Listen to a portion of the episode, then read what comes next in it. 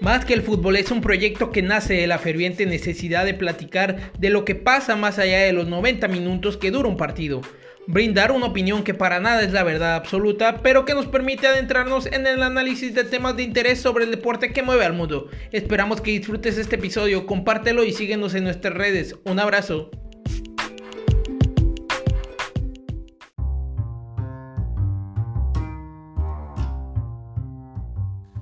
Bienvenidos a su podcast Más que el fútbol. Mi nombre es Alberto Aguilar y me complace estar acompañado de mi hermano Luis López. ¿Qué tal, hermano? ¿Cómo estás?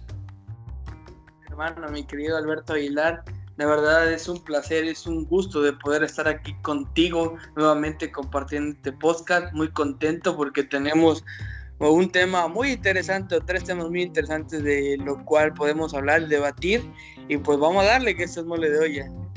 Así es, hermano. La verdad es que hoy vamos a hablar en esta cápsula sobre los 11 históricos, tanto de France Football, que acaba de salir, así como el del el 11 histórico de la Champions. Y por ahí al final vamos a tocar el tema del 11 del FIP Pro. La verdad es que muy interesante. Vamos a dar nuestro punto de vista. Y pues nada, vamos a darle, hermano. Vamos a darle también del mejor técnico que ha dicho France Football. Y déjame decirte de que pues France Football en esta ocasión no sacó el balón de oro por la cuestión de la pandemia, pero pues hizo su once histórico que la verdad hermano me parece muy interesante, que ya ahorita debatiremos tú y yo y comenzamos que en la portería. En la portería está la araña negra, Lady Yashin, el portero de la Unión Soviética, que en su momento fue muy bueno en la época en que él estuvo, que jugó principalmente en el CSK de Moscú. Y pues hermano, la verdad es que yo difiero con el nombramiento de, de France Football. Siento de que a mi parecer debió estar Iker Casillas. ¿O tú qué piensas en esa, en esa posición, hermano? Bastante, bastante de acuerdo con eso, hermano. La verdad es que yo soy un fanático y fan aferrado de Iker. Sé que a partir de Brasil 2014, a lo último que pudimos ver de él, las cosas quizás no se le dieron, pero de ahí hacia atrás nada más hay que recordar cuántas veces nos salvó España en momentos críticos, la parada que le hace a Robben en la final de Sudáfrica y al Madrid ni se diga, campeón de multicampeón de Champions, multicampeón de Liga. Hablamos de alguien que o de un jugador que estuvo siempre premiado y siempre que se mantuvo en su máximo nivel por muchos años fue figura. Debutó muy muy joven y la verdad es que siempre me voy a quedar con Casillas. ¿Y tu hermano? Verdad, Casilla, por mucho, la verdad es que la, la primera orejona que conquistó contra el Bayern Leverkusen y las demás, y lo que significa para el Madrid, yo siento que es uno de los de los porteros que significó mucho junto con Alfredo Di Stefano, son históricos con el, con el Real Madrid. Está Hugo Sánchez, está Di Stefano, como ya lo mencioné, está también Ronaldo Nazario, está Raúl González, el Ángel de Madrid, Cristiano Ronaldo, entre otros, ¿no? Yo creo que, que él, cuando dices Real Madrid, obviamente se te viene a la cabeza luego, luego, que es este Iker Casillas, ¿no? Iker Casillas, sinónimo del Real Madrid, campeonato del mundo, el mejor portero del mundo, y pues bueno, esa es nuestra opinión en cuanto a la portería.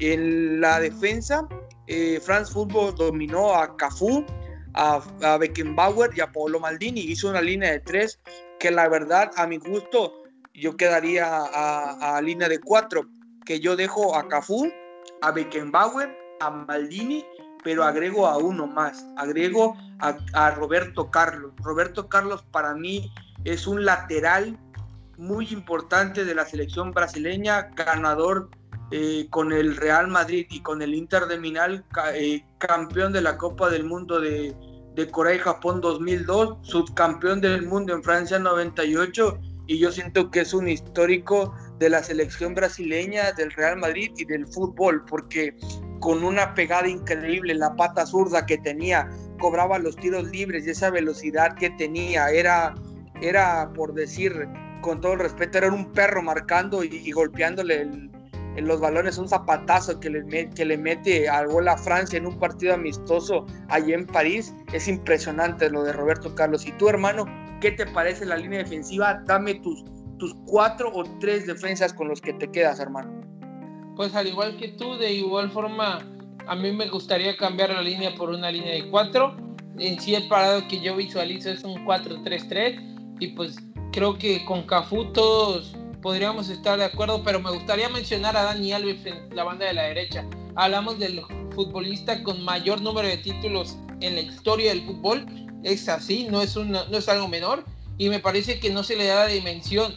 Creo que siempre lo he dicho, Dani Alves es una especie de extremo o incluso de, de mediocentro para que trabaja por la lateral. En definitiva, para mí, creo que Dani Alves es, es uno que podría estar en ese, en ese cuadro. Me quedo con Beckenbauer y Maldini en la defensa. Creo que en ese sentido no hay mucho que agregar. Hablamos del Kaiser y de uno de los jugadores más venerados a lo largo de la historia. El hecho de Paolo Maldini, un, un símbolo del AC Milan. Y en este caso, pues a mí me gustaría agregar ahí en asterisco, quizá para mi gusto, el caso de Puyol. El caso de Tarzán, para mi gusto, es uno de los mejores marcadores o defensas marcadores de la historia. No se le da el valor muchas veces y todo el mundo recuerda quizá lo que Di María le hace en un clásico. Pero antes de llegar a ese punto habría que ver hacia atrás todo lo conseguido por, por, Puyol y la verdad es que solo me quedo con ese detalle. Si tuviera que elegir un quinto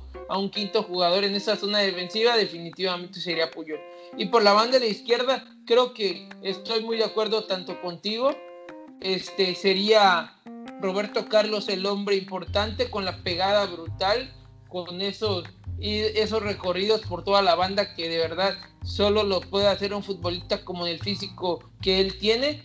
Y por ahí igual en asterisco yo agregaría a otro brasileño, el caso de Ronaldo, el de Marcelo que diga, pues para mí siempre le he dicho, símbolo del Real Madrid, aunque hoy la gente le pite o aunque hoy la gente no lo quiera ver así, en definitiva el Madrid no hubiese conseguido lo que en su historia reciente ha conseguido si no tuviese a Marcelo en su línea defensiva. Para mí un, un jugador que sin problema pudo haber recibido un balón de oro en este tramo de su carrera y pues es con lo que yo me quedo hermano. ¿Qué hay en el medio campo?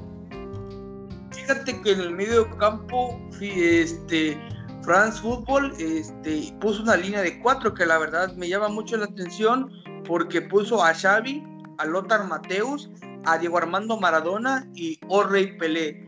Estos Arantes de Nacimiento, que la verdad es que pues estos últimos dos son históricos, quieras o no, pues tienes que, tiene, cuando se habla de un once histórico del mundo, pues tiene que estar ellos dos. La verdad es que a mí para el sacrificado yo sé que es un, un gran, un gran jugador un ícono de la selección alemana y del Bayern Múnich como es Lothar Mateus, lo dejo por fuera. Para mí la línea de tres del medio campo está conformado en la contención por Xavi Hernández y arriba está Diego Armando Maradona y Edson Arantes do Nascimento, Pelé o Rey Pelé. Para mí esos tres conforman la, el medio campo. No sé tú qué, qué opinas al respecto de eso, hermano. ¿Estás de acuerdo conmigo o tienes una modificación por ahí? En mi caso, creo que hace rato comentaba un 4-3-3. Corrijo, más bien sería un 4-2-3-1. En mi caso, tendría yo dos mediocentros, que es el caso de Xavi Hernández. Definitivamente para mí el mejor mediocampista en el sentido de la medición de tiempo, de saber en qué momento tocar, hacia dónde moverse, cubrir espacios. Para mí Xavi Hernández es de mis favoritos, es en definitiva el mejor futbolista español de la historia y de los mejores de la historia. Y pongo a alguien a un lado que quizá para muchos significará algo, para algunos otros no lo verán como un jugador tan reconocido, pero en definitiva Johan Cruyff es para mí el compañero ideal para Xavi en esa zona. Sabemos que Johan Cruyff pudo también jugar más adelante, pero en este caso creo que también él era un, futbolista muy polivalente y me parece que sin problemas podría estar haciendo una doble 5 con, con Xavi en esa zona. Y en este caso, en la línea de 3 que le sigue, me colocaría por la banda de la derecha Maradona. Las condiciones de Maradona para mí son únicas. Creo que muy pocos futbolistas o prácticamente ninguno ha tenido las condiciones que Diego el gran Diego ha tenido, aún por todos los problemas que llegó a presentar o las dificultades, pero creo que Diego en ese sentido es, es único. Como enlace colocaría a Lionel Messi, los seis balones que, de oro que Messi tiene en definitiva lo respaldan y probablemente pudo haber ganado muchísimos más, así como pudo haber a lo mejor perdido algunos otros, pero en ese caso sabemos lo que es Messi. No, no, no tengo nada más que agregar en ese sentido. Y por la banda de la izquierda, creo que a muchos les hará ruido. Yo no coloco a Pelé en este 11. Para mí Cristiano Ronaldo es el hombre que a base de trabajo, a base de esfuerzo, a base de constancia, se ha ganado, se ha ganado el lugar que debe tener en la historia del fútbol, al igual que ahora no se le, no se le valora tanto, pero en definitiva en algunos años vamos a darnos cuenta del monstruo y de la máquina que es Cristiano Ronaldo. ¿Y tu hermano, qué tal tu ataque? Pues, la verdad mi ataque lo dejo como lo dejó France Football. La verdad es que el tridente que tiene arriba con Leonel Messi, Cristiano Ronaldo y Ronaldo Nazario Dalima eh, o fenómeno, la verdad es que para mí son esos tres. El último es un monstruo, un pedazo de futbolista que desafortunadamente las dos lesiones de rodilla lo acabaron. Le, yo para mí siento de que es el segundo máximo goleador de las Copas del Mundo. Puedo ser pues, por mucho uno de los mejores jugadores, si no el mejor jugador del mundo en la historia del fútbol, porque así lo marca tristemente. Recuerdo aquel partido con la Juventus eh, Real Madrid en una, creo que es cuartos de final o octavos de final, donde él intenta hacer la bicicleta y desafortunadamente se quiebra la rodilla, truena la rodilla y ya no puede más. La cara desgarradora de en ese momento y también que en su momento vivió con el Inter de Milán, eh, Ronaldo, el fenómeno es hoy por hoy uno de los mejores máximos anotadores de las Copas del Mundo y también uno de los históricos del Real Madrid y del club que tú me digas y de la selección brasileña, ni qué decir, hermano. Es correcto, hermano, y por eso mismo yo también me quedo con Ronaldo Fenómeno. La verdad es que lo conseguido a lo largo de toda su carrera es de admirar. De no haber tenido los problemas de lesiones, para mí él sería probablemente el mejor futbolista de toda la historia y si hubiera cansado de hacer goles, nada más hay que ver su número y con una o, prácticamente sin rodillas. Entonces creo que en definitiva cierro igual que tú. Ronaldo Fenómeno es para mí uno de los mejores futbolistas de la historia y debe estar en cualquier once ideal que se tenga que mencionar. Sí, la verdad hermano, estamos de acuerdo.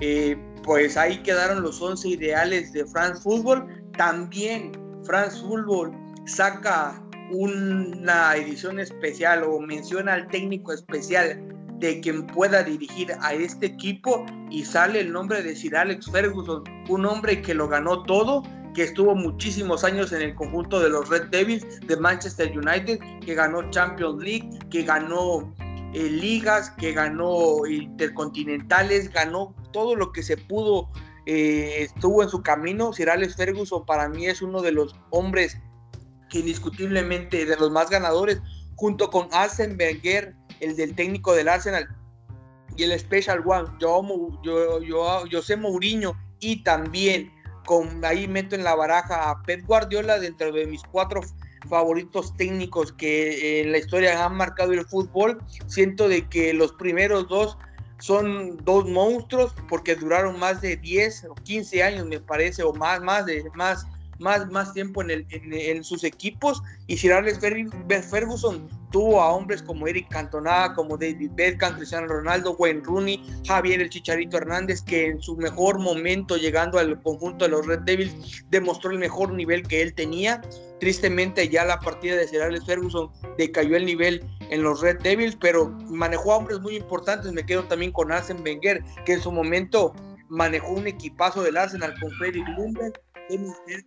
Eh, Robert Pires, eh, James Lehman, Kiki Henry, y la verdad es que uno de los mejores hombres, qué decir, de, de José Mourinho y de Pep Guardiola, que el Pep Guardiola ganó el sextete increíble con el Barcelona, pero pues sí, si me dieran a elegir entre uno, me quedo con Sir Alex Ferguson. Y a ti, hermano, ¿te parece muy justo esa decisión o tienes a otro candidato?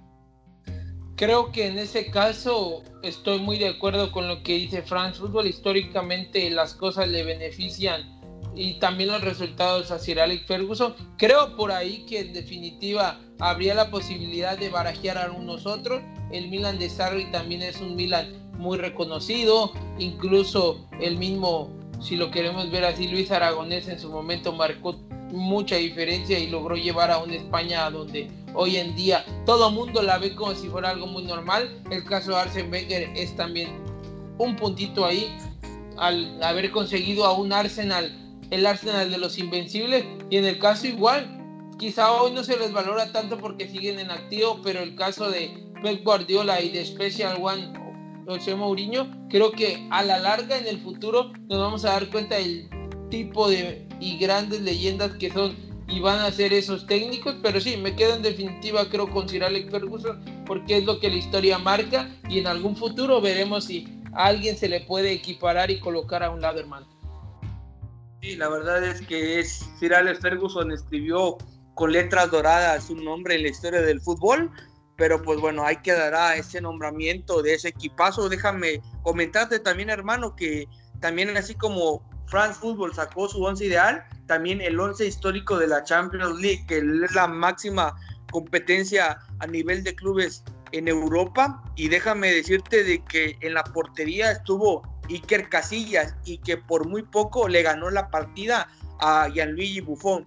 Para mí, Iker Casillas, como lo repito, otra vez es un jugador emblemático de la selección española, del Real Madrid y también en su paso por Porto, aunque fue muy poco, tristemente sabemos cómo acabó ese, ese final, que no se lo merecía, pero Casillas por mucho. También quiero poner en otro asterisco a Oliver Kahn, que también es un histórico portero alemán con el Bayern Múnich logró cosas interesantes y con la selección alemana llegando a la final de la Copa Mundial del 2002 de Corea y Japón, pero pues sí, Iker Casillas se queda con este nombramiento, con este galardón y para mí es respetable. Tu hermano, ¿difieres o concuerdas conmigo y con el once ideal de la Champions? Pues estoy bastante, bastante contigo, hermano. Creo que lo mencionamos antes, Iker para mí es mi portero predilecto en cualquier once que me tocase opinar. Y en definitiva, quizá antes de meter a un grande como Gigi Buffon, que se ha ganado su lugar en la historia, creo que entre Casillas y Buffon colocaría a Manuel Neuer. El tipo sigue marcando diferencia. Es un, un jugador y un portero que en definitiva ha ayudado mucho al Bayern München como a la selección y hoy en día quizá porque sí todavía vive un momento grato, no se le toma tan en cuenta en la cuestión de la historia, pero estoy seguro que en 10 años estaremos hablando de Manuel Neuer y se hablará mucho tiempo a lo largo de la historia del fútbol, las condiciones que tiene, los títulos que tiene, es un espectáculo verle jugar y verle marcar diferencia en cada momento. Yo me quedo con Iker, pero sí pondría un asterisco ahí contra Manuel Neuer y el Gigi Buffon. Sí, la verdad, hermano, es que estamos de acuerdo. En la línea defensiva maneja lo que es el 11 ideal de la Champions, Alam, Piqué, Puyol y Ramos. Yo también ahí quitaría, dejaría a Alam, a Puyol también, quitaría a Ramos y pondría a Maldini y quitaría también a Piqué y pondría a Roberto Carlos de nuevamente, porque lo que significó para el Inter de Milán y, para el Real Madrid es un jugadorazo. No sé si tú estés de acuerdo conmigo en ese aspecto o tienes otros cambios para darlo aquí a conocer. creo que tengo algunas variaciones en el caso de Philip Lam. Yo sé que es un histórico de la selección alemana, un histórico del, del Bayern München, es un caballero pero como dicen, en gusto se rompe el género. Me sigo quedando con el máximo ganador de títulos en la historia del fútbol, el caso de Dani Alves, para mí él es el indicado en esa posición. En el caso de la central me quedo con Paolo Maldini, me quedo al igual con Puyol, creo que en este caso, como le dije anteriormente, es el defensa marcador para mí el mejor de, de los mejores de todos los tiempos. Y por ahí quitaría quizá a, igual a Sergio Ramos, no porque no crea que no merezca estar ahí, lo colocaría como lo dije antes, como mi quinto hombre en la defensa, pero creo que en cuanto a condiciones y cualidades en el mejor momento de cada uno, creo que Puyol marcaría más diferencia. Sé que Ramos es un león, un líder y, y la verdad es que tiene toda mi admiración y respeto, siempre lo diré, pero me quedo en definitiva con Puyol. Y por la banda de la izquierda, difiero un poco quizá contigo, porque yo colocaría a Marcelo, por delante quizá de Roberto Carlos por lo conseguido en la Champions, más que los títulos, por el nivel y la forma de jugar. Creo que eso sería mi defensa, hermano. Y en el medio campo, ¿qué tal? ¿Cómo va? En medio campo estaría Steven Gerrard, el de Liverpool, Xavi, Xavi Hernández y Andrés Iniesta. Eh, yo ahí sacaría a Stevie G con todo el dolor de mi corazón. Sé que lo que significa para Anfield, para la afición de, Liverpool, pero yo ahí pondría a Zinedine Zidane por lo que marcó en la época con el Real Madrid, en la Juventus también sé que al principio en ambos equipos le costó, pero la verdad es que fue un jugador que que al momento que llegó en el Real Madrid y se juntaron con los galácticos del Real Madrid, con Roberto Carlos, Michael Owen, eh, Ronaldo Nazario, David Beckham, eh, Iker Casillas y Zinedine Zidane marcaron una época muy interesante, incluso le quitaron un título con Fabio Capello, le quitaron un título al Barcelona, fue una época muy brillante con, también con Antonio Casano, Arjen Robin, que desgraciadamente no le fue nada bien en el cuadro merengue, pero sí, me quedo con, con Zinedine Zidane, con Xavi Hernández y con Andrés Iniesta. ¿Y tu hermano, cómo está tu medio campo en el 11 ideal de la Champions League? Definitivamente en el medio campo que yo elegiría siempre, tendré a Xavi Iniesta sí o sí, por gustos y por los resultados y por la manera en cómo nos tocó verlos jugar, creo que ahí no tengo pierde. Sería el mejor jugador en la historia de, la, de España y tendría también al segundo mejor jugador a mi parecer de la historia de España que en el caso de Iniesta. Y sumaría ahí a un merengue que en mi caso no sería Zinedine Zidane, sería Tony Kroos. Creo que el alemán lo que ha hecho a lo largo de toda su carrera es marcar historia, ganando Champions con el Bayern München y ganando Champions en el caso con el Real Madrid, siendo vital y me parece que al igual que con Manuel Neuer, no se le da tanto el, ahora sí que el valor a lo que está haciendo, pero en algunos años veremos el nivel que realmente Tony Cruz ha demostrado y de por qué va a ser uno de los mejores de la historia. Ese es mi medio campo, hermano. ¿Y el ataque qué tal? ¿Cómo queda?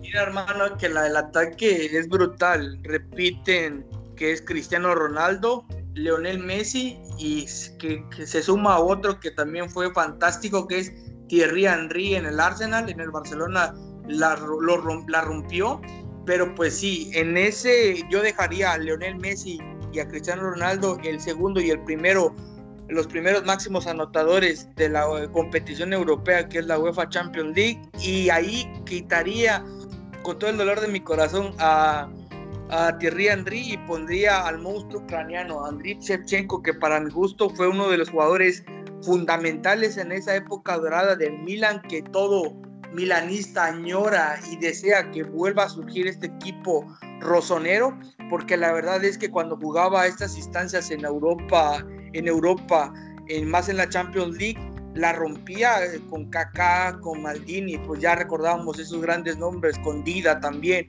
Andriy Shevchenko, el monstruo ucraniano, que en su momento fue fundamental para ganarle la Copa de la Orejona a la Juventus en una final muy interesante que con el último penal que él cobró eh, le dio el título o la sexta Orejona al cuadro del Milan. Y también me recuerdo ese partido doloroso en el infierno turco que se enfrenta al Liverpool contra el Milan que iba ganando 3 a 0 el cuadro milanista y que pues en medio tiempo a los últimos 45 minutos el Liverpool le pone muy, muchas agallas, empata el partido, manda tiempos extras, de ahí a penales y tristemente para Andriy Shevchenko y para mí falla el penal que pues con eso pierde el cuadro minalista, pero la verdad es que yo me quedo con Andriy Shevchenko, Cristiano Ronaldo y Lionel Messi. ¿Tú qué tal hermano? ¿Qué opinas de eso?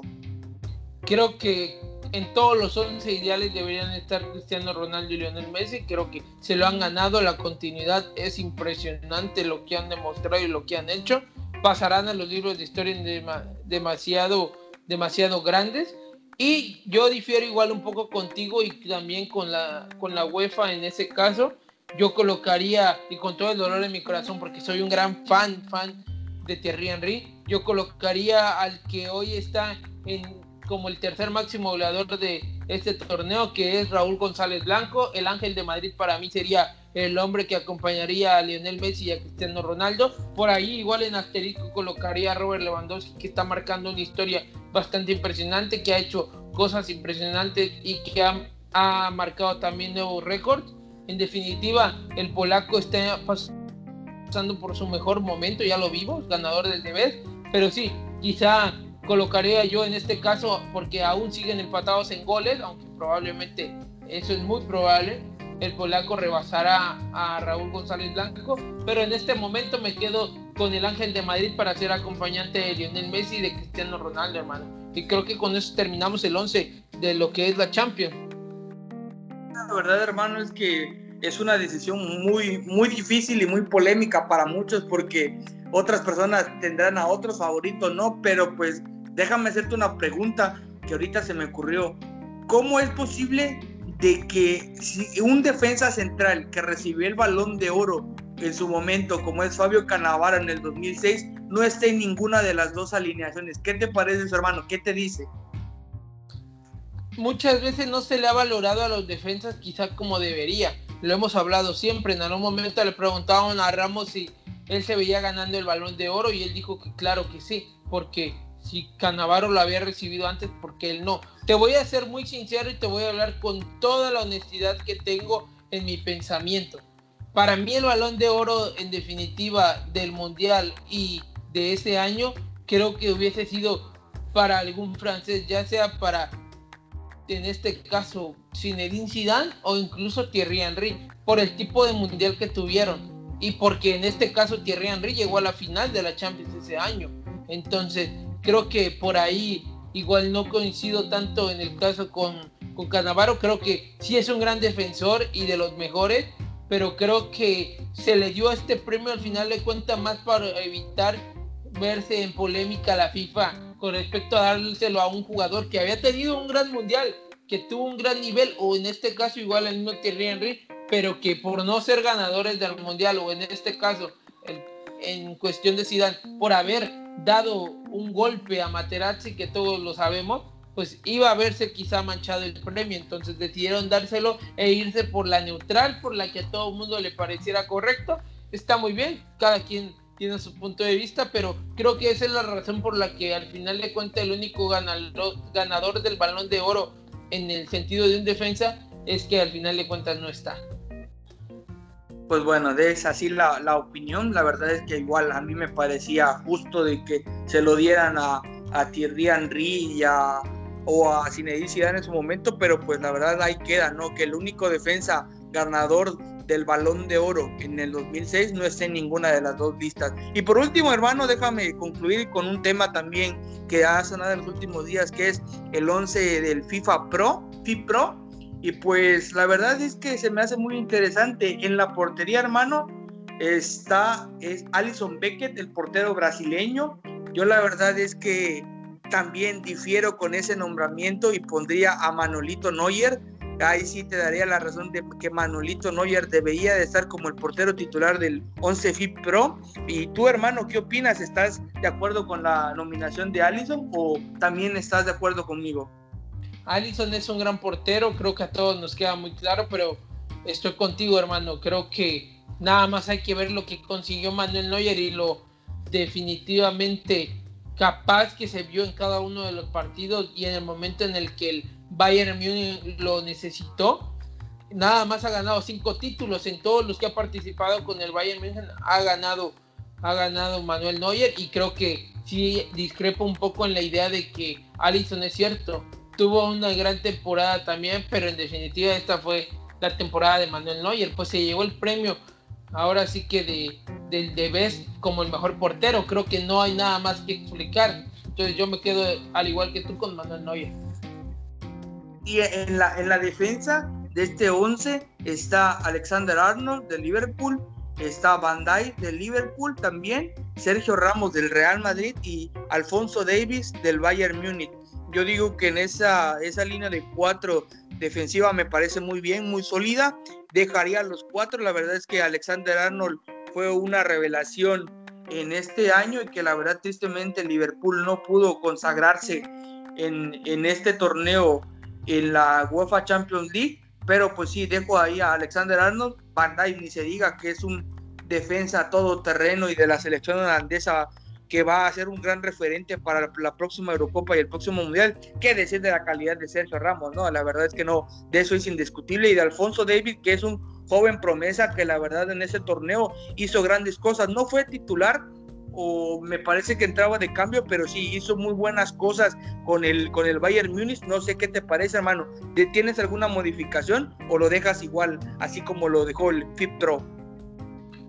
Creo que prácticamente me quedaría igual con los jugadores que mencionas, con la línea defensiva ya mencionada.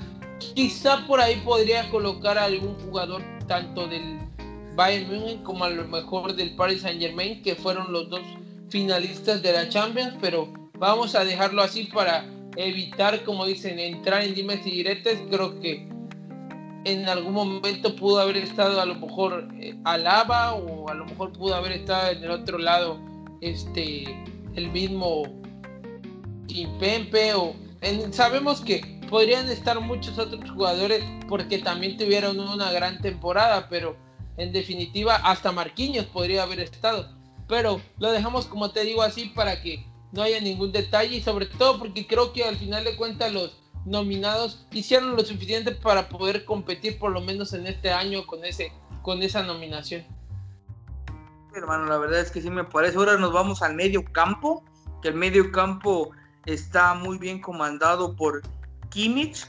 Kimmich, la verdad, es un jugador del Bayern Múnich increíble. Está De Bruyne del Manchester City y está Thiago Alcántara del Liverpool. La verdad es que son jugadores increíbles. Bueno, que en su momento estuvo, fue campeón con el Bayern, Bayern Múnich en, la, en la edición pasada de la UEFA Champions League, que la verdad es que es un jugador increíble en el medio campo, indiscutible de la selección española y qué decir del, del, del belga, ¿no? De, de Bruyne que está pasando uno de sus mejores momentos en el Manchester City y pues Kimmich, un indiscutible de la selección alemana y del Bayern Múnich. ¿Qué te parece ese medio campo, hermano?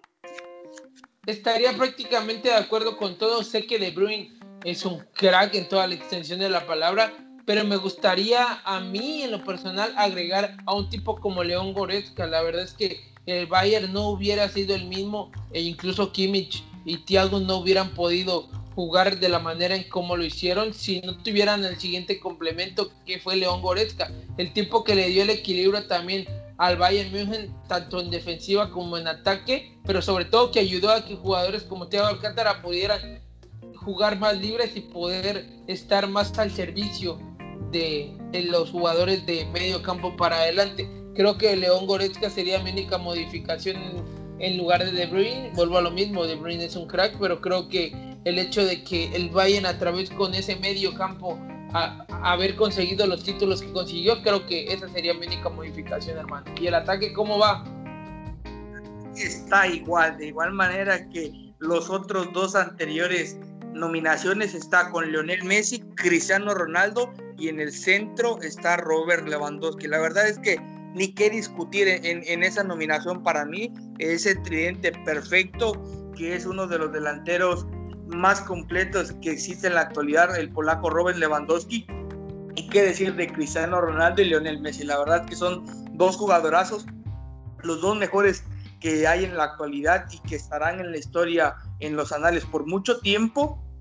Pero si ese tridente eh, que está en la delantera, con ese me quedo y me moriría con ese, ¿no, hermano? ¿Y a ti qué te parece ese tridente? Quizá por ser una, un tridente que o un 11 de FIP Pro que es específicamente de este año, lo dije antes.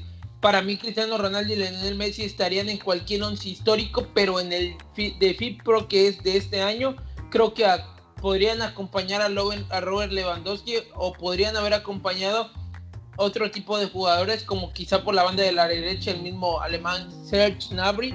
Creo que la temporada del alemán fue brutal lo vimos aparecer muchas veces, anotó demasiados goles y ayudó mucho al Bayern München. Eso es indiscutible. Y quizá por la banda de la izquierda colocaría igual un asterisco, ya sea para Neymar, que se le exigía tanto que llegara a una final de Champions o que la ganara. Creo que fue muy importante para el Paris Saint Germain. Y por el otro lado también podría colocar también incluso a Kylian Mbappé, que logra llegar a su primera final de Champions, no logra ganarla, pero creo que ahí me quedaría. En ese caso quizá quitaría a Lionel Messi y a Cristiano Ronaldo, que no fue su mejor temporada, aún así compitieron al máximo nivel y, sin tener su mejor temporada fueron notorios. Pero sí, creo que colocaría a Serge Gnabry o cualquiera de estos dos hombres del Paris Saint Germain para acompañar a Robert Lewandowski, que en definitiva fue el hombre más importante de este año, aunque creo que tiene que ver mucho el equipo que tiene detrás de él, como es todos los 10 jugadores que tiene en el Bayern Munich, pero, pero creo que Lewandowski fue el mejor jugador que aprovechó todo lo que fue el 2020, hermano. La verdad estoy de acuerdo contigo, esas, esos asteriscos podían estar perfectamente con Nabri, con Kylian Mbappé o con Neymar. La verdad es que pues cualquiera de esos tres pudo estar en este en este 11, pero pues así es, ¿no? La verdad es que en la historia ahí va a quedar Lionel Messi y Cristiano Ronaldo, hermano. ¿Algo más que tengas que agregar? ¿Algún tema más que tengamos que abordar en esta cápsula, en este episodio de los 11? Pues creo que en, cierto aspecto hemos abordado lo más importante, lo hemos intentado hacerlo más dinámico y creo que dejamos muy en claro cuáles son nuestros puntos de vista, en qué podemos estar de acuerdo y en qué podemos discrepar. Así es el fútbol aquí la idea es que hablemos del deporte que mueve al mundo y pues encantado de estar como siempre contigo platicando de algo que nos apasiona tanto. Sí, la verdad hermano es que nos podemos llevar días, años, meses, horas eh, hablando de esto, la verdad sin parar y la verdad que para mí ha sido un gusto, un placer nuevamente compartir contigo este podcast y recordarle a la gente que no se pierdan los episodios, que escuchen los anteriores y que en su casa también los invitamos a que hagan su once ideal y que lo debatan y que lo discutan con nosotros en las redes sociales, hermano. Un abrazo, me dio, me encantó estar aquí nuevamente contigo y que pasen el mejor, lo mejor de este año y pues desearte lo mejor, hermano, que vengan muchos, muchos proyectos más y que este proyecto que estamos haciendo crezca mucho más. Abrazo para todos. Estoy, estoy seguro que sí, hermano. Vamos a seguirle dando aquí con todo, con la pasión que nos mueve. Y pues nada, no me queda más que agradecerle a toda la gente que nos escucha. Cuídense mucho, estamos pendientes. Les mando un abrazo.